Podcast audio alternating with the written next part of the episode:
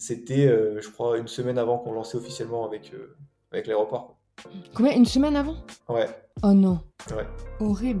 C'était euh, la descente. Ah, on n'était pas bien. On n'avait même pas lancé, en fait. On avait tout qui était prêt. Il y a tout qui était prêt.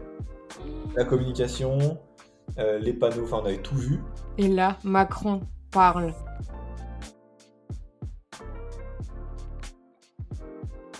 Bonjour à tous, c'est Priscilla pour un nouvel épisode de Soyez audacieux. Mon nouvel invité est Lucas. Merci d'avoir accepté de participer à mon podcast. Bah, merci pour l'invitation. Alors aujourd'hui, tu vas nous parler de ta première boîte qui a été une plateforme de gestion des bagages que tu as créée avec ton frère pendant tes études. Exactement. En fait, en sortant des- d'études, j'ai directement créé ma boîte. En vrai, c'est en parallèle de mes études, sur ma dernière année. T'étais en études de quoi? Alors, école de commerce. D'accord. Rien à voir avec euh, le développement ou ou aujourd'hui ce que je fais. C'était pas un projet d'école? Pas du tout. Pas du tout, mais par contre, on avait un incubateur dans l'école. Et euh, du coup, j'avais soumis un projet, euh, enfin une idée du projet. Et au final, bah, on est rentré dans une promo d'incubation. Et derrière, on avait un petit accompagnement pour bah, créer sa boîte, monter son projet, en parler des études en fait. Et attends, ma grande question, c'est que je me dis que c'est pas un projet banal. Comment t'as eu cette idée? Bah, l'idée, alors l'idée de base, c'est une discussion de famille et justement euh, des, des membres de la famille qui sont allés au Japon. Mhm. Il y a des on connaît les Japonais comment ils sont dans la rigueur, etc. Et il y avait ce service-là en fait. C'était la poste euh, au Japon. Ça s'appelle Takyubin, donc peut-être l'accent, mais en gros, euh, qui faisait ce service. Donc en gros, c'est tu sors de l'avion, on récupère tes bagages et on les pose à ton hôtel. Et quand tu fais un petit road trip pour faire le tour du Japon, et ben tes bagages te suivent au final et tu te les trimbales jamais. Ah ouais, c'est trop bien. Ouais, c'est vraiment bien. Et surtout, bah, que les bagages ils arrivent toujours à l'heure parce que bah, les Japonais, euh, ils sont très très carrés là-dessus. Et en fait, c'est comme ça. Ils nous ont parlé de ça. Ils nous ont dit, ouais, ce service, il est génial. Et avec mon frère, en fait, on s'est dit, euh, parce que du coup, j'ai entrepris avec mon frère, bah, tiens, euh, si on lançait le, le projet ici en France, tout simplement. Mais euh, on est vraiment arrivé en mode, on avait l'idée. Je pense qu'au fond de nous, on voulait toujours entreprendre, mais tu sais, quand avant de se lancer ou quoi, on dit toujours, faut la bonne idée. Et on s'est pas trop posé de questions en fait. On s'est dit, allez, on va le faire. Et euh, pourtant, on n'avait aucune compétence technique. Ça, le plus dingue en fait, c'est que derrière, on, on monte une plateforme technologique, mais euh, aucune idée de comment on va faire. Ouais, parce que je me dis comment tu commences? C'est quoi euh, la première étape là-dedans? Je pense maintenant avec le recul que c'était pas la bonne première étape à faire, mais c'est ce qu'on a fait. Nous, ce qu'on a fait dans un premier temps, c'est qu'on a, moi, j'étais très scolaire, je sortais des études, enfin, j'étais en cours pendant les études. Dans les études, on t'apprend à faire euh, des business plans, on t'apprend à faire des analyses SWOT, etc. Donc, regarder ton environnement. Donc, c'est la première chose qu'on a fait. Regarder notre environnement. Donc, euh, comment ça marche, euh, les données dans les aéroports, les bagages, comment on pouvait faire aussi pour la logistique. Donc, on, bah, on a regardé le marché. Et puis ensuite, on s'est dit, OK, pour gérer ça, il faut qu'on ait de la tech. Il faut qu'on ait une plateforme, un truc. Donc, on a imaginé tout le process. On a fait un peu du métier de produit, hein, sans avoir zéro expérience dedans. Et c'est là qu'on s'est dit, OK, euh, bah, on va le faire. Et le premier truc que- où tu te confrontes, c'est, euh, bah, t'as pas de thune, en fait. Donc, on sait pas développer. Euh, donc, c'est comment on fait, en fait? Là, la chance qu'on avait, c'est qu'on est dans un incubateur. Donc, ça veut dire qu'il y a des gens autour de toi. Donc, ça, c'est déjà positif. Moi, j'étais sur ma dernière année d'études. Et donc, euh, je me suis dit, OK, on va bosser ça en parallèle en attendant. Mais c'était un peu en mode side project, quoi. Objectif, finir ses études. Moi, j'étais en alternance. Donc, j'avais aussi un travail à côté. Donc, voilà. Et puis après, vraiment, on s'est dit, OK, on y va à fond. Et ce que j'ai fait, donc petit hack euh, si jamais, c'est que pour avoir de l'argent, pour faire un prêt, t'as pas de CDI, t'as rien, donc il faut trouver des astuces. Ce que j'ai fait en fait, c'est que je me suis réinscrit dans ma, dans mon école sur un autre diplôme pour obtenir un, un sort de certificat de scolarité. Enfin, je sais pas ce que le certificat, mais euh, en gros, comme quoi j'étais bien réinscrit. Et en fait, ce document m'a permis d'aller faire un prêt étudiant. Est-ce que c'est vraiment un hack qu'on donne à tout le monde? Bah, en vrai, c'est un hack. Bah, là, avec le recul, je pense qu'il y avait un autre, d'autres moyens pour euh, avoir le market fit, pour euh, lancer une première idée et tout ça. Il y avait un autre moyen, tu vois. Maintenant, avec le recul, l'expérience, je sais que j'aurais pu faire, on aurait pu faire autre chose pour tester le marché, pour voir s'il y avait un, si le marché répondait à ce qu'on faisait. T'aurais fait quoi? Euh, aujourd'hui, j'aurais utilisé des principes simples. Je pense que j'aurais fait un site web assez simple, ba- banal. J'aurais fait euh, avec des call to action assez clairs, un beau copywriting. J'aurais communiqué sur euh, un peu de pub payante, quoi, en fait, en gros, du Facebook, du Insta, pour voir les inscriptions, pour voir si j'avais des préventes, pour voir si ça pouvait fonctionner sur, euh, sur une petite audience. Et euh, franchement, pour rien du tout, au final, peut-être pour 2000 euros, euh, on aurait pu tester 2000 euros et un mois de travail. On aurait pu tester la proposition de valeur. On aurait pu tester si ça pouvait fonctionner ou non, en fait. Parce que là, l'idée, c'était quoi? D'avoir plutôt des, des clients euh, B2C qui répondent ou des B2B Bah du coup, alors l'idée de base, c'était, c'est toujours pareil, tu as l'idée de base et ce qui se passe. Nous, l'idée de base, on s'est dit, ok, on va cibler peut-être les entreprises qui, euh, qui ont des voyageurs parce qu'ils voyagent beaucoup. Au final, ils n'avaient aucun intérêt. Ensuite, on s'est dit, ok, en B2C, tout simple, ça n'a aucun intérêt. Enfin, qui va aller sur un site internet pour euh, faire déposer un bagage ou autre quand il prend l'avion?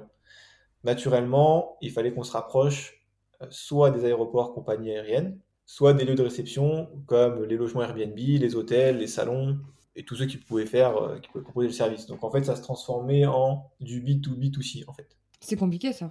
Vraiment compliqué parce que tu maîtrises pas euh, la communication, euh, la mise en avant de l'offre.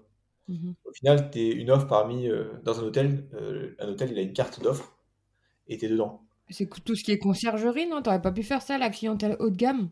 Bah ouais, bon, on se l'est dit. Nous, en fait, ce qu'on a fait, c'est qu'on a attaqué les hôtels, donc attaqué, hein, prospecté et autres. Mhm. Mais pareil, c'est un secteur, l'hôtellerie, assez spécial. Il faut connaître. Et quand euh, tu connais absolument pas ce milieu, très très difficile d'y rentrer. Surtout que faut savoir aussi que dans ce milieu-là, les hôtels, ils ont perdu la main sur le commercial, puisque au final, alors j'ai pas les chiffres, mais euh, au moins trois quarts de leur réservation, c'est du booking. Euh, donc en fait, commercialement, eux, ils checkent juste que c'est la bonne personne qui vient dans la bonne chambre. Donc ils pouvaient pas faire du service additionnel, ou du moins mettre des services en avant plus que d'autres, mis à part quand les voyageurs étaient déjà arrivés à l'hôtel. Mais ça, je savais pas, tu vois, par contre. Booking et autres plateformes, alors aujourd'hui on en a plusieurs, hotel.com, etc. Mais en gros, ils ont perdu la Ouais. main. C'est rare aujourd'hui d'aller sur un site internet euh, de l'hôtel et de réserver, quoi. Ou d'appeler. Il y en a qui le font, hein. Mais euh, C'est rare. bah ouais, enfin je sais pas toi comment tu fais, mais euh, moi je le Airbnb. fais pas. Airbnb.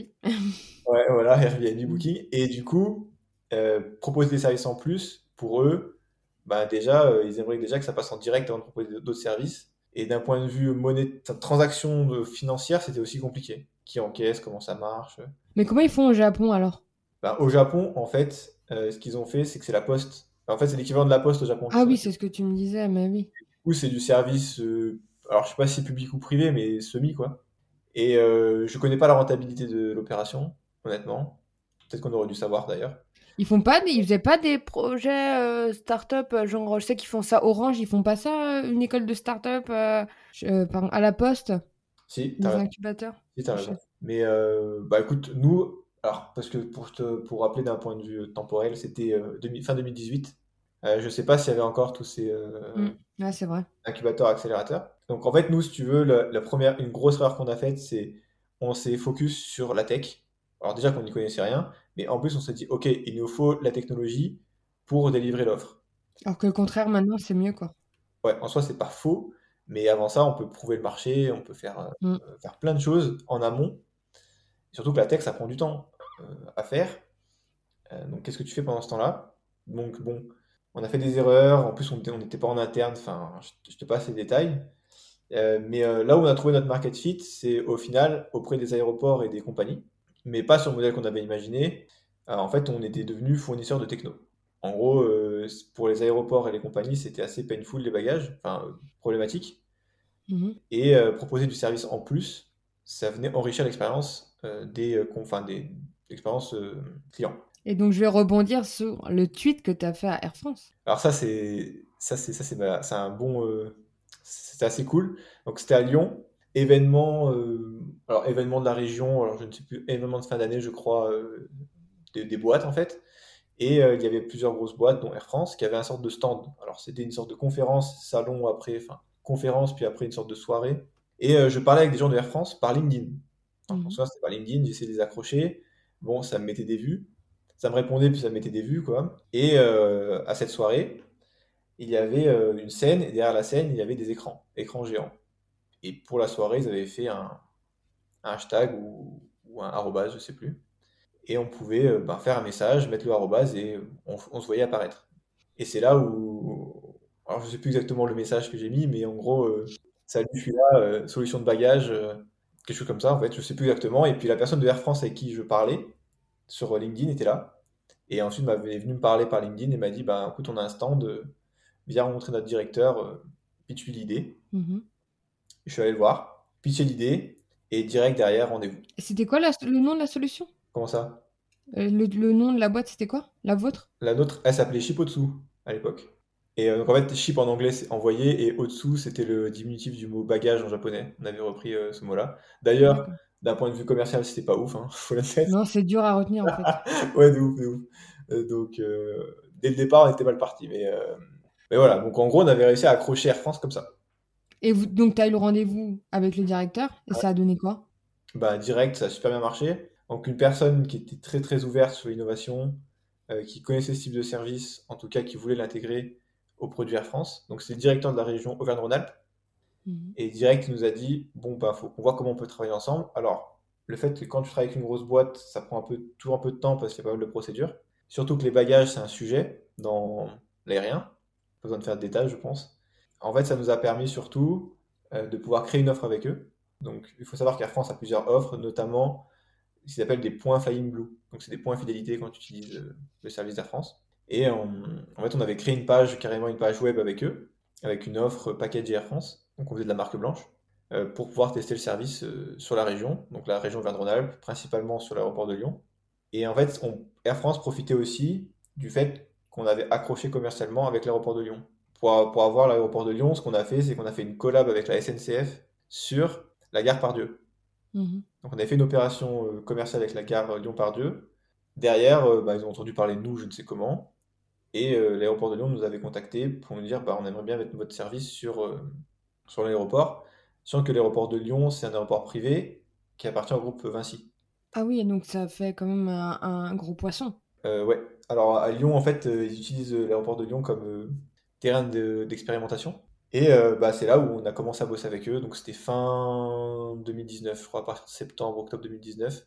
Et donc en gros, l'idée c'était d'installer la solution dans une offre de l'aéroport de Lyon, eh, mais physi- physiquement. Donc euh, il y avait des écrans géants, il y avait des panneaux publicitaires, il y avait des stands carrément pour récupérer, des points, on va dire, de, pour déposer ses bagages.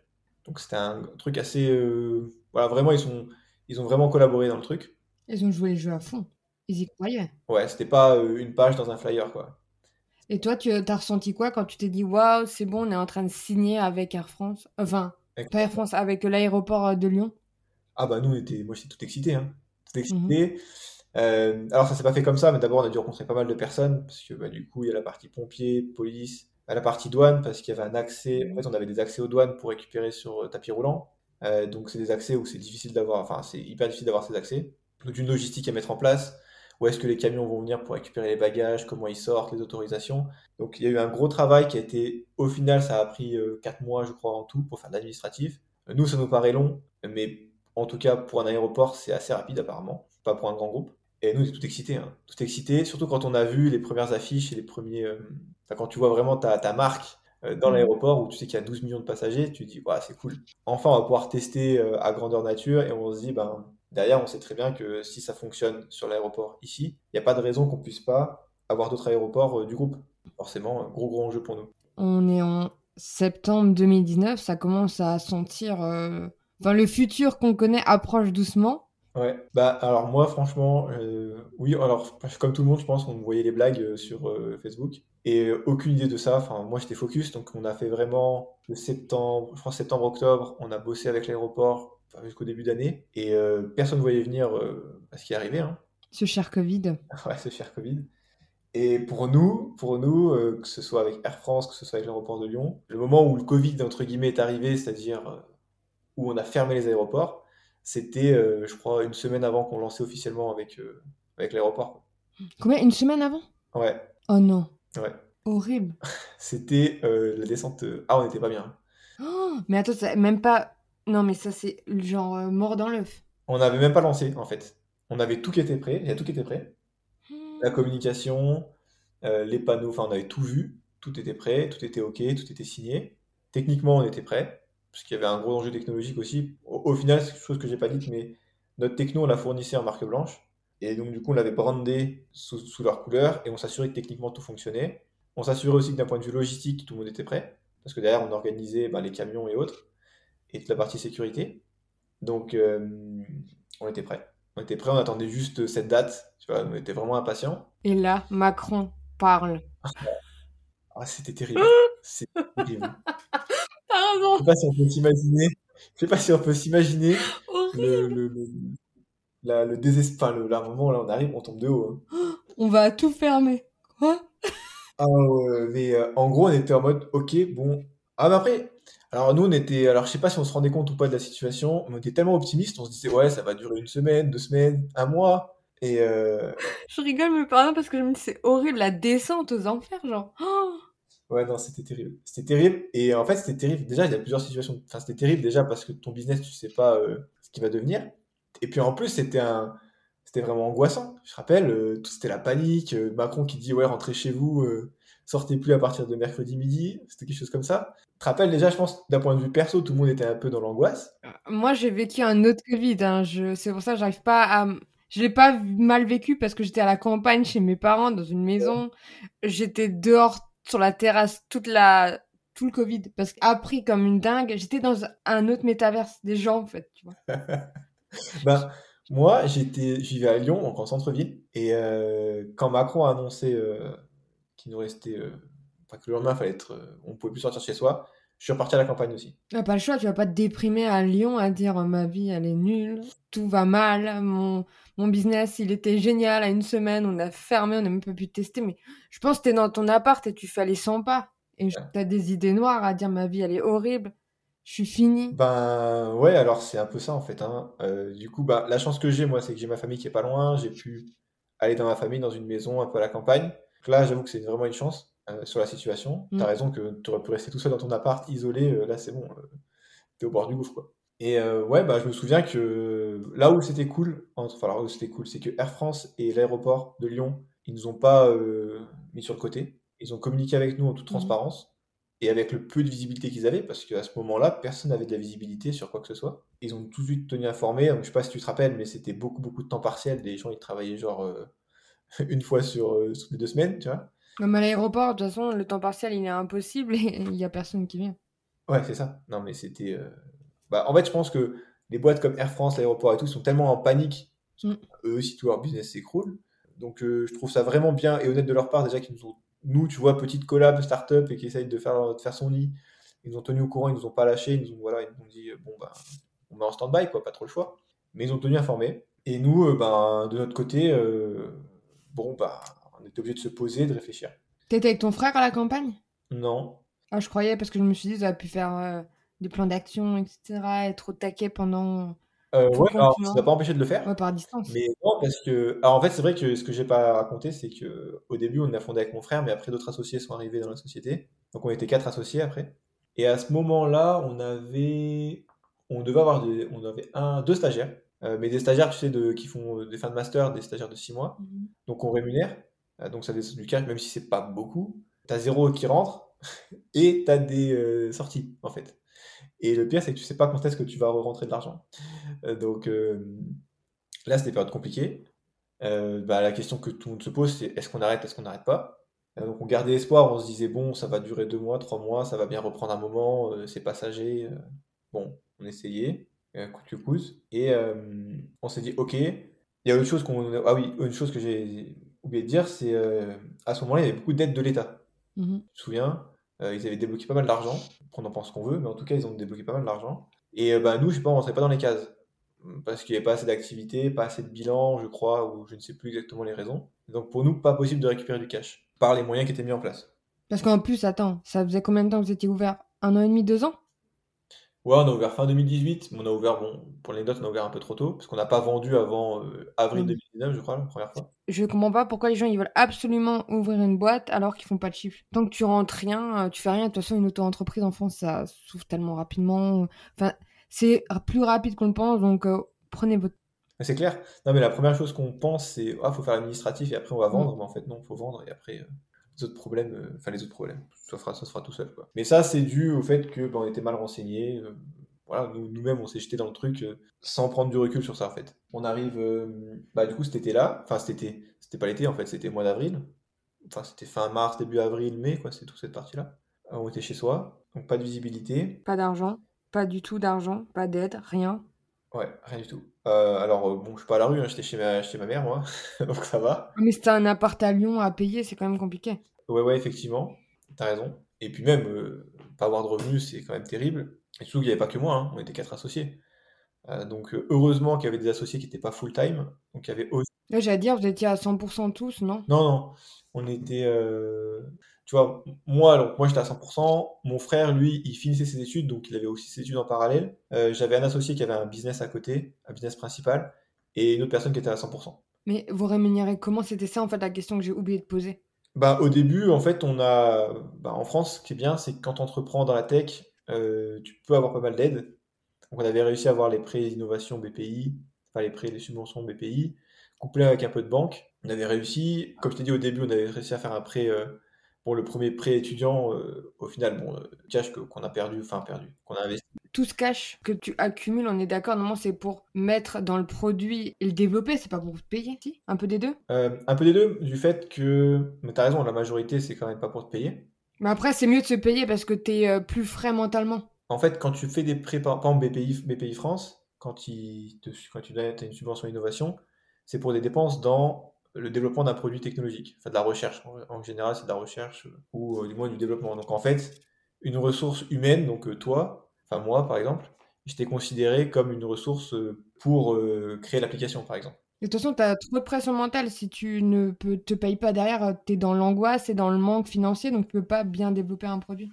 Exactement. Mais bon, après, nous, je pense qu'on se payait pas de la bonne façon. Ce que je veux dire, c'est que vivre sur des subs, c'est pas la solution. Ouais, pas à long terme. Ouais, pas du tout. Et, et bah, nous, on est forcément, euh, ton, notre plan de base euh, a dû changer du jour au lendemain du part du Covid. Tu vois. Ce qu'on a fait là, c'est qu'on s'est dit, OK, euh, on pourra pas faire d'argent avec notre business, c'est sûr à 100%. Voilà, il n'y a même pas de débat, c'est sûr à 100%. Pourquoi? Avec notre business de bagage, parce qu'il n'y a plus de, plus de voyage. Quoi. Ouais, mais moi, tu dis qu'il y en aura, mais bon, c'est de la passion sous toi. quoi. C'est ça, ouais, mais en tout cas, sur le moment même. C'est-à-dire, mmh. en avril 2020, on se dit, OK, on ne peut pas faire d'argent. On a des coûts, Mm. Euh, forcément, ton business plan il change euh, du jour au lendemain. Comment on peut faire rentrer de l'argent? Et c'est là que, avec mon frère, on s'est lancé en freelancing. Donc, à côté de, ce qu'on faisait, euh, en fait, on faisait du freelancing. Donc, comme j'ai dit au tout départ, parce que si on suit, c'est que j'avais aucune compétence dans la tech, mais en fait, là-dessus, c'est une des compétences qu'on a avec mon frère, c'est qu'on se forme beaucoup, beaucoup sur YouTube, Internet et tout. On va dire pendant qu'on montait notre boîte, on se formait à côté la nuit, le soir et tout, le week-end, pour apprendre. On n'a pas arrêté d'apprendre et on était en mesure de pouvoir proposer des services euh, de Presta en fait, euh, création de site internet, euh, SEO, principalement c'est ça qu'on faisait au départ. Mhm. Ça nous a permis de gagner, enfin de, de, avoir des petites prestats, 2000 balles, 2000 euros, 3000 euros et des clients réguliers. En fait, on a lancé un autre business, mais vraiment, c'était non voulu quoi. C'était en mode, on fait ça pour faire entrer du cash, pour temporiser en attendant la rentrée de septembre-octobre pour vraiment lancer le produit euh, qu'on est en train de développer. Donc ça a sauvé les meubles. Exactement. Ça a sauvé les meubles et ça nous a bien rassuré nous, tu vois, euh, financièrement, de se dire, ok, dans notre tête, on, en fait, on gagne du temps. Donc euh, ce temps-là où on n'a pas pu lancer, eh ben, en fait, c'est reporté. C'est pour ça que j'aime pas la phrase qui dit l'argent ne fait pas le bonheur. Non, à peine. Quand même un peu, hein. Ouais. Bah, en tout cas, quand on n'a pas, tu le sens, quoi. Mm. Et pourtant, moi, je suis pas quelqu'un à plaindre, tu vois, j'ai vu la famille et tout, je me suis jamais plaint là-dessus. Il y a bien pire que moi, il y en a qui perdent tout du jour au lendemain. Ouais, mais t'es un peu dans le truc aussi comme ça, genre tu montes une boîte, tu donnes beaucoup d'énergie dedans, etc. T'as le Covid, t'as plus d'argent. Il y a toujours pire et meilleur que nous, mais dans la situation à l'instant T, c'est la merde. Ah ouais, non, c'est la merde. En fait, c'est tout, ouais, ça fait que tout s'écroule. Tout s'écroule, euh, et en plus, c'est un, enfin, t'as pu faire ce que tu veux, le résultat aurait été le même, en fait. Ce que je veux dire, c'est que le résultat, ça aurait forcément été le même. Donc là, c'était le choix de la résilience, à se dire, bon, comment on peut trouver de l'argent rapidement, etc., mettre les choses en place. Et comment tu as trouvé rapidement tes clients ou pas? Euh, ouais. J'ai posé deux fois, la... j'ai posé une question en deux. Je voulais dire comment et rien à voir. Bah, en fait, nous, il y a eu deux trucs dans la, dans la résilience. C'est qu'on s'est dit, OK, euh, au niveau du produit déjà, les aéroports, on ne sait pas quand est-ce que ça réouvre, on ne sait pas dans quelles conditions, les compagnies, pareil.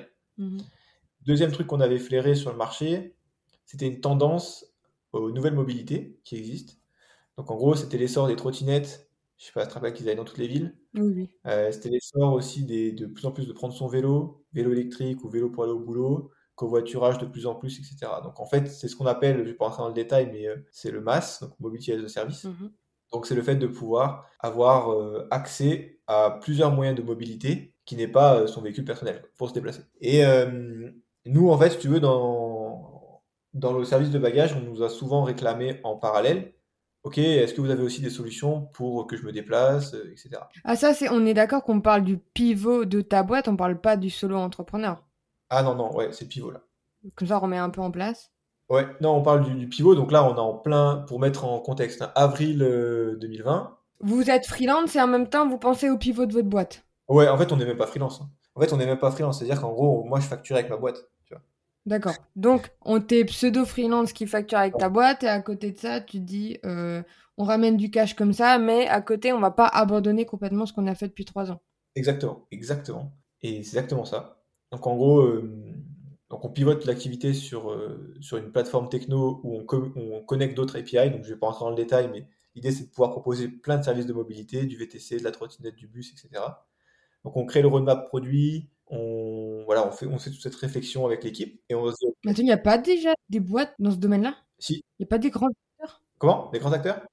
Euh, des grands acteurs, oui, bah en fait, le plus connu, si on regarde comme ça, comme ça, ça parlera à tout le monde, c'est euh, CityMapper. CityMapper, aujourd'hui, tu peux, euh, tu rentres un point A, un point B, on te propose plein de solutions de transport, voire des solutions de transport couplées. Euh, ensuite, ça existe, c'est un service qui existe notamment dans les pays nordiques. Je m'en doutais, je sais pas pourquoi. Ouais, les pays nordiques, il y a une boîte qui s'appelle le WIM, W-H-I-M, qui a développé cela dans une ville. Alors, je sais plus quelle ville exactement, mais euh, oui, ça existait. Et ouais, c'est un concept qui existait. Surtout qu'on voyait aussi, on commençait à voir les sociétés comme Uber, par exemple, ou FreeNow, à connecter d'autres services. Donc, on voyait d'abord Uber qui faisait du VTC, ils proposaient plusieurs gammes de VTC, et après, ils ont commencé à avoir les vélos. Je sais pas si tu te rappelles avec Lime. Oui. Euh, Ils, sont... Ils les ont pas enlevés d'ailleurs Depuis? Peut-être. Alors peut-être maintenant, euh, je t'avoue que je regarde plus, mais avant quand je regardais, il y avait Lime et euh, Freenow qui a commencé à faire euh, donc du VTC, etc. Et après, il y avait l'autopartage aussi. Donc on voit, en gros, ces acteurs-là en B2C, ils ont commencé à se dire, ok, on va proposer d'autres services de mobilité. Mais à ce moment-là, c'était le tout début. Euh, en tout cas, quand nous, on a décidé de pivoter. Et nous, notre objectif, c'était pas d'être en B2C, encore une fois, c'était d'être fournisseur de techno En marque blanche, quoi. pour pour d'autres applications, en fait. Marque blanche aussi? Ouais, on fournissait du code en fait. Hein. Je la mets grosso modo. On était parti vraiment dans un produit méga tech. Alors nous qui n'étions pas tech à la base, c'est un peu paradoxal. Mais à la fin, Non, mais tu le deviens avec le temps. ouais, enfin on le devient. On le comprend, moi je suis pas développeur, mais euh, on comprend le fonctionnement. Et moi je suis plutôt devenu du product, je fais plus du produit. Et euh, on avait des développeurs, et du coup eux qui maîtrisaient cette partie-là. Parce qu'après, il faut quand même. euh, c'est assez complexe quand même. Quand on parle de back-end et tout, connecter plusieurs applications, c'est nécessite quand même des compétences. Tu peux pas apprendre ça euh, sur Internet euh, en, en deux mois. quoi. Et donc, du coup, on se dit de faire ça en termes de roadmap et en parallèle euh, de faire entrer du cash par d'autres prestats. Donc, c'est comme ça qu'on on a tenu en fait. Et ça a marché ou pas ce pivot? Bah, en fait, ça nous a alors marché. On, va en revenir, mais après, ce qui en est venu, en fait, si tu veux, c'est rapidement, on s'est dit, on va faire une prise de risque quand même. Là, faut dire, faut être complètement timbré, je pense. La chance qu'on a eue, on a fait rentrer du cash, un peu de cash, mais pas énorme. Euh, septembre, on a réussi, à la, la région Auvergne-Rhône-Alpes faisait un sorte de prêt d'honneur de 20 000 balles à certaines boîtes. Donc là, euh, bah, chance pour nous, on rentre dans les critères, on récupère 20 000 euros, on toque à la porte de notre banque. Oula. Je sais pas comment, mais on a réussi à avoir 50 000 balles. Parce que vous avez dit que c'était. Ah, vous avez dit que c'était un apport Euh, non, même pas, mais en fait, on s'entendait super bien avec notre conseillère. Franchement, je la remercie, la pauvre, parce que là, elle doit nous détester. Mais Ah euh, Non, c'est le jeu, hein. ouais. Je suis désolée, hein. ça, euh, ça passait même pas en innovation ou quoi, je sais plus en quoi ça passait. Euh, mais en gros, on avait. En prêt à la conso. Ouais, vraiment. Ah, par contre, on ce qui est bien, c'est qu'on s'est jamais endetté personnellement. hein. ouais, non, mais quelle horreur. Part le prêt étudiant, mais le prêt étudiant, c'était parce que c'était fait à notre personne. Mais du moment qu'on avait la boîte, tout était au nom de la boîte et Mm. euh, c'était cool. Donc, du coup, on a fait ça. On a récupéré du coup 80 000 balles, enfin 70, ouais, 70 000. Et euh, on a décidé, on, on, a- on s'est dit, il faut qu'on aille plus vite niveau tech. Du coup, on a embauché quelqu'un. on a pris un dev. On lui a dit, euh, go, tu viens avec nous. Mais toi, t'as l'a 70 000 balles, ce serait dommage de pas les utiliser. Ouais, c'est ça. Mais par contre, on avait euh, à ce moment-là zéro visible. Enfin, sur, je me dis aujourd'hui, est-ce que c'était un bon deal? Je ne sais toujours pas la réponse. Ouais, mais on doit Mais pas on- prendre des décisions tellement radicales qu'elles peuvent crever une boîte. En fait, des fois, faut prendre des décisions comme ça. Des décisions comme ça. C'est pas le jeu. En fait, on s'est dit, c'est soit on va vite, soit on meurt.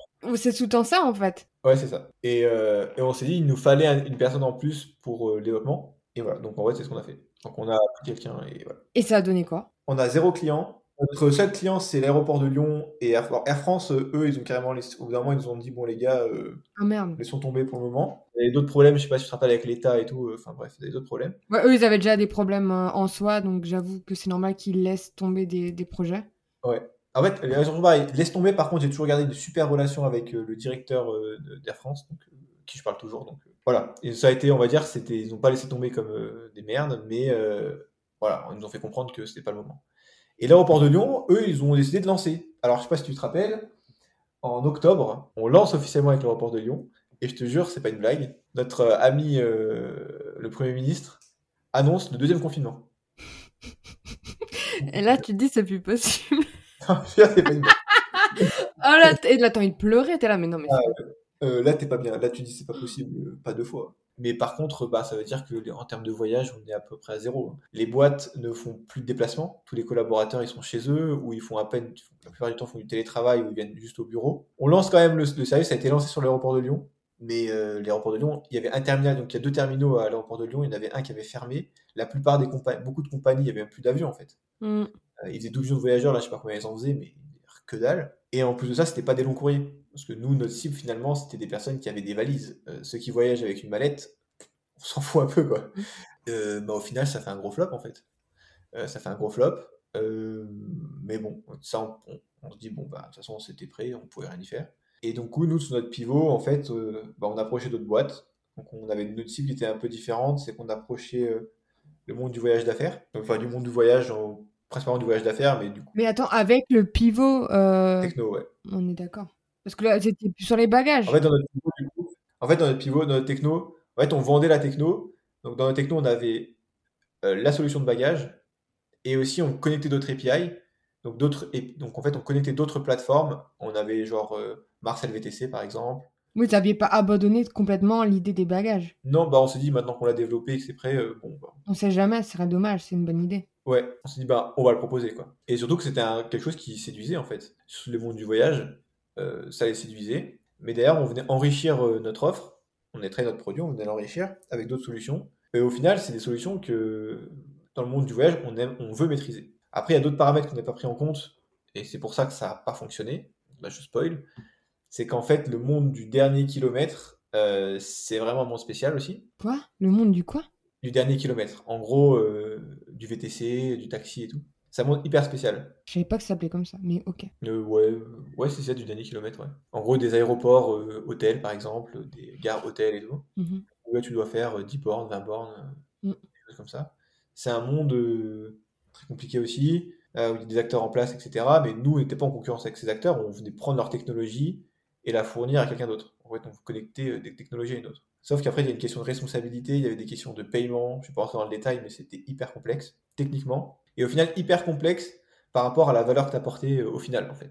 On a fait un produit sans avoir de market fit, parce qu'on l'a fait dans l'urgence, parce qu'on l'a fait sans, euh, voilà, sans faire euh, ce qu'il fallait faire. Et au bout de un an, en fait, au bout d'un an après, bah, on décide de- d'arrêter. On se dit, euh, ok, on n'a plus, de- on plus de cash, Euh, on n'a pas eu de market fit, on avait un ou deux clients qui avaient euh, l'API mais on n'avait jamais trouvé de business model en fait. Mhm. On savait pas fallait faire un abonnement, on savait pas si c'était à la commission, on essayait des trucs. euh, franchement, on n'a jamais trouvé comment ça fonctionnait. On voyait aussi qu'en interne, ça commençait à, tu vois, bah, au bout d'un moment, en interne, il y a des tensions qui se créent. Entre vous, les associés? Tu travailles depuis 3-4 ans, tu es à fond, tu vis que pour ça, tu gagnes pas d'argent. Voilà, tu, tu as plusieurs états émotionnels dans ta vie, tu as des trucs aussi. Bon, bah, au bout d'un moment, tu as des tensions qui se créent. Sachant qu'avec mon frère, du coup, on faisait limite double job. Le soir, en fait, on travaillait, euh, donc on faisait la journée notre boulot, et le soir, on faisait du freelance encore. On avait continué, mais malgré nous, parce qu'en fait, c'est nos clients qui nous rappelaient. Et on disait, bah, ça fait rentrer du cash, donc on continue. Donc on travaillait le soir euh, jusqu'à très tard. Mais t'étais pas fatigué? T'étais pas près du burn-out? Euh, je sais pas, honnêtement. Euh, je pense que oui, parce que quand tu as des tensions euh, qui, qui sont au quotidien avec tes équipes, je pense que c'est que t'en as, t'en peux plus, quoi. Mais euh, c'est difficile de se l'avouer, en fait. Tu es toujours en mode, bon, bah allez, ça va le faire, euh, tu s'accroches. T'es dans le guidon. Et c'est un peu l'esprit aussi de se dire, tu vois, avec un petit ego, quoi. de se dire, non, on va réussir, on va le faire et tout. Et arrivé, c'était octobre, octobre euh, 2021, on décide d'arrêter. Fermeture de la boîte. Ouais, fermeture de la boîte, sauf qu'on avait bah, des dettes. Hein. On les a dit, hein, les prix, on les a jamais remboursés. Hein. Ouais, mais tu peux les, moi, tu peux les clôturer, non? Bah après, non, mais en fait, c'est juste que, en gros, entre euh, fermer une boîte, on va dire, de manière clean, propre, quand t'as pas de dette et tout, ça va bien. Quand t'as des dettes, t'as toujours une question, bah, les derniers salaires, machin, qu'est-ce qui reste en trésor pour euh, payer les derniers salaires? Euh, on avait encore des clients qui devaient nous payer, donc on avait des, de l'argent qui rentrait, mais qui pouvait largement pas couvrir nos dettes. Hein. Je suis sûr que 80% des entreprises ne ferment pas de façon propre. Euh, j'ai pas la stat, mais probable. en tout cas, à cette période-là, je pense que beaucoup, oui. Oui, surtout là, c'était 99. Ouais, ouais. Et ben, du coup, voilà. Quand t'es... Moi, j'étais président euh, de la société, donc quand t'es président, t'as absolument droit à rien. hein. Donc, euh, t'as pas de chômage. euh, Enfin, après, il y a des... je crois qu'il y a des systèmes pour le chômage, mais vu que nous, on gagnait jamais d'argent, on n'avait pas investi dans le... la protection, je ne sais quoi. Donc, pas de chômage. Donc, heureusement, tous ceux qui étaient salariés, etc., ils ont pu avoir du chômage. Euh, D'ailleurs, ça, c'est hyper difficile d'annoncer à ces équipes euh, que ça va fermer. Ça, c'est des moments vraiment... Ils s'en doutaient pas? Comment? Ils s'en doutaient pas? Si, je pense. Bon, on essayait quand même de cacher le truc et tout. Bon, on n'était pas non plus 20 000, hein. On était 6. C'est pas une erreur, ça, de pas oser dire la vérité à ses équipes? De... Du chemin? je sais pas. Je me suis posé la question. Mais quand t'arrives, je sais pas, quand t'arrives dans une boîte, enfin, quand t'arrives le matin et que t'as ton. On était transparent sur des. euh, On était transparent, mais euh, on n'avait pas non plus 100% de transparence. Et je sais pas si c'est une bonne idée ou pas. Honnêtement, j'ai pas de feedback. Mais quand tout va mal, est-ce que ça. enfin, La question, c'est est-ce que c'est à toi, en tant que fondateur, de te dire, OK, c'est moi qui encaisse ce mauvais passage? Et pas les équipes. Les équipes, j'ai pas envie de les faire stresser, j'ai envie qu'elles bossent toujours à 100%, j'ai pas envie qu'elles s'inquiètent. Ou est-ce que justement, faut être transparent? Peut-être que tes équipes, elles vont, euh, bah, je sais pas, soit elles vont chercher autre chose, ou alors elles vont être là dans- à te soutenir, tu vois. C'est un peu le côté, euh, quand t'es dedans, tu sais pas trop, en fait. Ouais, même là, je me dis, c'est vrai, t'as raison, je sais pas. Ça serait bien d'avoir du feedback. Moi, moi, j'aimerais bien discuter avec des gens peut-être qui l'ont fait et de dire bah, comment ils ont, euh, comment ils ont perçu le truc. Après, ça dépend toujours de la culture de la boîte, quoi. Exactement. Et nous, on n'avait pas vraiment, je dirais pas qu'on n'avait pas de culture, mais on était une jeune boîte en fait, donc on n'avait pas encore, euh, je pense, des boîtes qui ont, qui, qui- ont grossi assez vite, qui ont euh, 50, 100 personnes, là ils ont le temps de créer peut-être une culture de boîte. Il y a une chose aussi que j'ai remarqué, et on remarque toujours après coup, c'est qu'on n'avait pas le même âge en fait. Et l'âge n'empêche que ça joue beaucoup, parce que t'as pas la même vie perso, et si t'as pas la même vie perso, t'as pas le même investissement dans la boîte. À part ma boîte, d'important, j'ai pas de gosse, euh, j'étais pas marié, euh, tu vois, j'ai pas de responsabilité. Ma responsabilité, c'est juste moi-même. Mm. Et moi, si je gagne pas beaucoup d'argent, je vais m'en sortir. Euh, on avait une personne qui avait euh, des enfants. On avait une personne qui était un peu plus âgée aussi, Ouais. qui avait euh, voilà, d'autres d'autres responsabilités. Donc en fait, tu mets pas le même investissement ou t'es pas Ouais, mais c'est le jeu aussi. Tu vois, c'est toujours pareil. Tu te mets dans une boîte, tu sais que ça, ça rentre pas le cash depuis trois ans, il y a les confinements. Enfin, il y a rien de fou, en fait. Qui se mettent dedans aussi, ceux qui prennent le risque. Non, non, je, je suis d'accord. Sauf que quand tout va bien, bah tout va bien. Mais quand tout va mal, bah chacun pense à sa gueule. Et c'est là que les, t'as les tensions en fait. Parce que du coup, euh, quand tout va mal et tu sais que ça va peut-être se terminer et qu'il y a grande chance que ça se termine, bah voilà, je vais te dire, avec mon frère, nous, euh, on faisait, je t'ai dit, du freelancing à côté et on touchait zéro parce qu'on facturait avec la boîte. T'en as d'autres qui préparaient peut-être leur sortie et de se dire, ok, comment je peux rebondir à côté, tu vois. Normal aussi. C'est pas la vision des choses, Non, mais après, on- c'est chacun choisit sa stratégie, quoi. Exactement. Euh, bon, après, je détaille pas, mais c'est vrai qu'il y a beaucoup de gens qui ont essayé de nous aider aussi à l'extérieur. Et bah, à ce moment-là, euh, qu'on ferme, donc la pression pour fermer, parce qu'on se dit comment ça va se passer, blablabla, blablabla. C'est dur pour l'ego. Ouais, enfin, pour tout, hein, c'est vrai que bon, t'as l'ego, euh, puis tu sais pas ce que tu fais de ta vie en fait. Hein. Tu sais, à ce moment-là, t'es en remise en question totale. hein. Le gros échec. Ouais, le gros échec personnel et de se dire qu'est-ce que je fais. Euh, j'ai pas d'argent. Pareil, t'as la pression aussi, on va dire, euh, familiale. Bah, tes parents, forcément, ils s'inquiètent pour toi et ils te disent, bah, vas-y, va trouver un travail, va faire ton, arrête ton, arrête tes conneries, tu vois. Alors la force que qu'on a eue, nous, enfin, moi je dis toujours on parce que je suis toujours avec mon frère en fait. Mon confrère, on a un petit âge, on a 4 ans de différence, mais on a toujours été ensemble sur l'entrepreneuriat et on est toujours euh, d'ailleurs maintenant. Euh, donc du coup, le fait de pas être tout seul, euh, c'est quand même une chance. Hein. Mm. Pouvoir se reposer sur quelqu'un l'un et l'autre. Et c'est là où, bon, la chance, enfin entre guillemets, ce qu'on avait fait aussi, c'est qu'on avait développé du freelance et euh, ben ça marchait plutôt bien. Je pense qu'on devait, faire du bon boulot. Et en fait, bah, on a pu avoir nos prestats freelance. Cette fois-là, on s'est dit, bah, elles sont pour nous en fait. c'est comme ça qu'on s'est dit, bah, le cash, il est pour nous maintenant. Donc, on a pu avoir un peu d'argent, mais euh, pas vraiment de vision en fait. On se disait, bon, qu'est-ce qu'on va faire de notre vie? Donc, au début, on voulait remonter une boîte, on avait des idées de boîte. On s'est jamais dit on va être salarié ou quoi, tu vois. On s'est, on s'est même pas dit, on n'a même pas regardé euh, pour l'emploi ou, ou d'autres jobs en fait. On s'est tout de suite dit quelle idée on peut faire, mais euh, sans refaire les mêmes erreurs. Mm. Forcément, euh, on s'est dit bon, on va pas être bête non plus. Et je me souviens un jour, Enfin, nous, on avait plein d'idées, hein, plein d'idées. On avait commencé à, à travailler sur plusieurs sujets, euh, pareil dans la mobilité. euh. et puis un jour, on s'est dit, ok, viens, on se pose deux secondes. On a pris un tableau blanc et on a écrit les, les possibilités pour nous. Et on a on cochait des cases. On se disait, est-ce qu'on fait ci, est-ce qu'on fait ça, blablabla. En fait, on voulait tester une idée de, de service VTC sur abonnement. Et en fait, ce qu'on avait fait, c'est qu'on avait, avant de faire une appli et tout, on n'a pas fait d'appli, bien sûr. On, on démarchait les gens, on ciblait les jeunes, on- Mhm. bref. On allait voir les gens, on leur parlait. euh, On avait même signé des, enfin, on avait signé des soirées, je me souviens. Et euh, normalement, on a sorti la tête du guidon, on a fait, OK, est-ce que ça vaut le coup ce qu'on est en train de faire? Alors qu'on a un service de freelance, honnêtement, qui est en train de prendre, en fait. Les gens nous disent, mais c'est stylé ce que vous faites. Donc, on avait diversifié nos services. Donc, on faisait beaucoup plus de design, du X-design, en fait, après, de produits.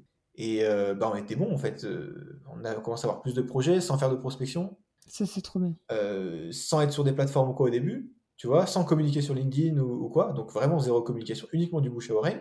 Et on se dit, attends, on est en train de se focus encore une fois sur un truc où on a zéro visibilité, il y a plein de concurrence, on n'en sait rien, on n'a pas de thunes, on vient de sortir de trois ans de galère, alors qu'on a à côté un truc qu'on kiffe, où on est reconnu dedans, entre guillemets, on est reconnu, alors en tout cas notre travail était reconnu à sa juste valeur sur le moment. Bon, euh, mis comme ça côte à côte, on s'est dit, mais Pourquoi se casser la tête?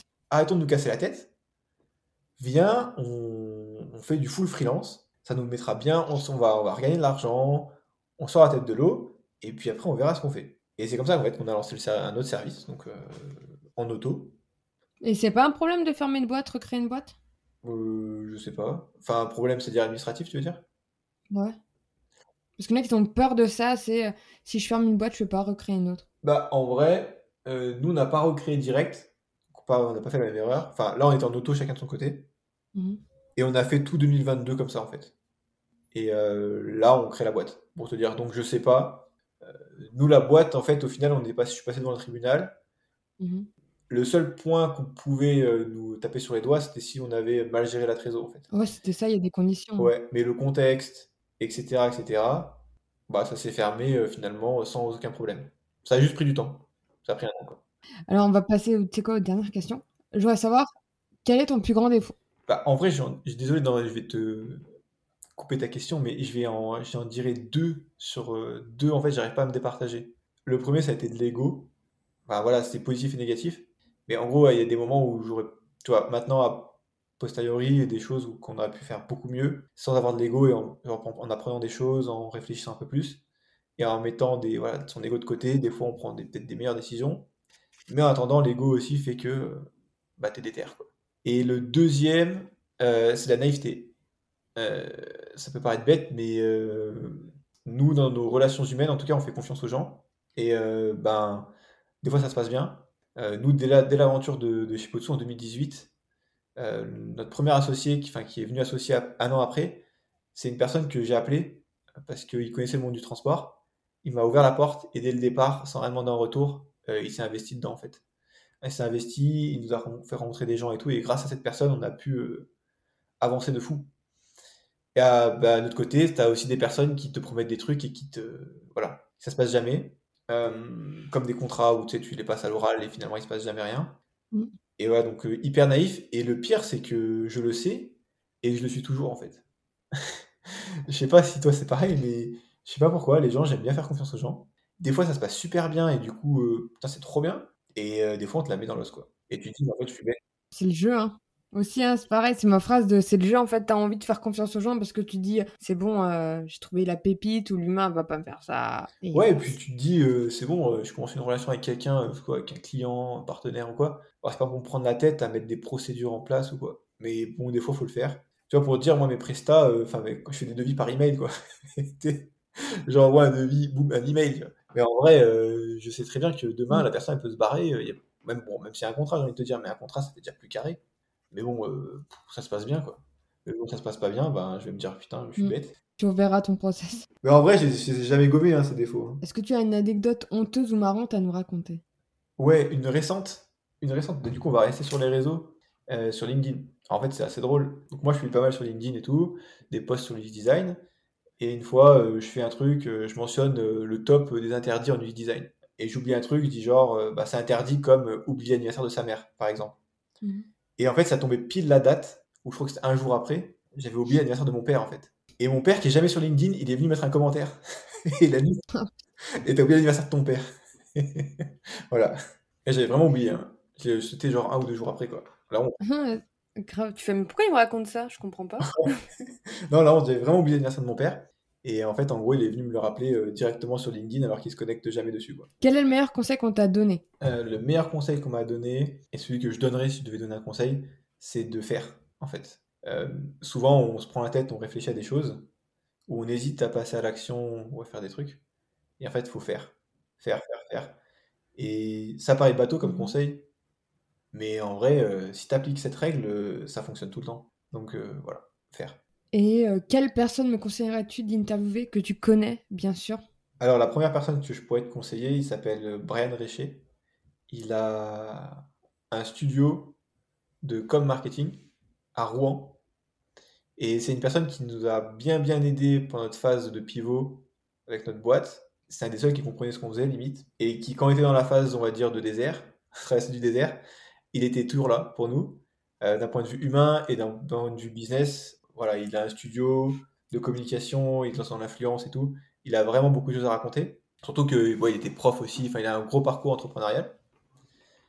Euh, après, j'ai une autre personne aussi. C'est quelqu'un que j'ai partagé un incubateur avec lui. Et pareil, en termes de résilience, euh, c'est incroyable. Et ça s'appelle Cy- Cyprien Bardonnet.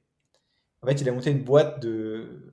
Quand je l'ai connu, il avait une application de covoiturage avec les auto-écoles. Et ça avait déterre de fou. Il était Mhm. allé carrément, il était passé au niveau, euh, alors je sais plus, mais au niveau de, de la loi ou je sais plus quoi, c'était passé sur BFM, euh, ces trucs. Il été même reçu par euh, les dirigeants de Blablacar à ce moment, à un moment. Et au bout d'un moment, on lui a interdit de faire ce service, d'un point de vue euh, au niveau de la loi. Mais attends, mais c'est connu ça? Covoiturage avec, les- covoiturage avec les. euh, Non, non, mais la, la, la place, c'est pas hyper connu là? Il était pas incubé chez Oussama? Non, non, pas familier du tout. Non, C'est pas eux? non, pas du tout. Après, je sais pas, il y a peut-être d'autres boîtes qui sont développées, mais pas du tout, non. La boîte, elle s'appelle Carl. Et en fait, euh, ce gars-là, quand on lui a interdit de faire son service, donc carrément d'un point de vue de la loi, on lui a interdit, et ben il s'est déterre, il a dit ah ouais, vous me l'interdissez, et ben moi je vais lancer il y a un autre service, ça s'appelle Carl pour les pros. Et il a, il a senti le truc, et il allait former des boîtes, des grosses boîtes, enfin les employés des grosses boîtes, aux nouvelles solutions de mobilité. Donc il faisait un peu de, de la presta, hein, euh, mais euh, c'est le- l'essor des trottinettes. Et euh, donc il faisait de la formation, et puis derrière il est devenu partenaire avec d'autres boîtes euh, comme Decat et autres, pour revendre, enfin pour monter une sorte d'école en fait. Il appelle ça l'école des mobilités. Ça existe à Lyon.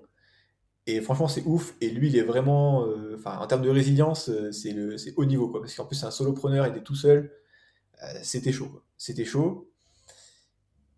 Euh, voilà, donc cette personne-là, en plus, il doit avoir 25, 26 ans, quoi. Donc, Mm. déter. Et après, une, une dernière personne, pour une troisième, il s'appelle Pascal Yamine. C'était un associé avec nous. Et lui, euh, c'est parce qu'en fait, son parcours aussi est assez euh, incroyable. Euh, c'est un ancien clé d'or. Donc les clés d'or, je sais pas si tu vois, c'est les concierges de luxe dans l'hôtellerie de Mhm. luxe aussi. Ils ont leur petite carte de clé d'or. Donc c'est une distinction assez reconnue. Euh, du jour au lendemain, il monte une boîte de mototaxi à Paris. Et moi, quand je l'ai connu, il avait un, un centre de formation à, à Lyon. De, de- il formait des VTC et autres types de transporteurs. Donc c'est comme ça que je l'ai connu, que je l'ai connu. Et c'est une personne, tu vois, qui, qui, qui, voilà, qui travaille, là, qui a plus de 60 ans, qui travaille, qui a toujours été entrepreneur et euh, voilà, qui a un énorme cœur et qui nous a toujours ouvert, euh, qui a toujours été ouvert, quoi. Donc, euh, gros parcours aussi. Ok. Voilà. Merci pour ces recommandations. Et merci à toi d'avoir participé à mon podcast. C'était avec grand plaisir. Merci pour l'invitation. Et je donne rendez-vous dans 15 jours pour le prochain épisode. Ciao Ciao. Oh la fin éclatée, j'adore. Je sais pas si t'allais dire ciao ou pas. J'attendais que tu le dises.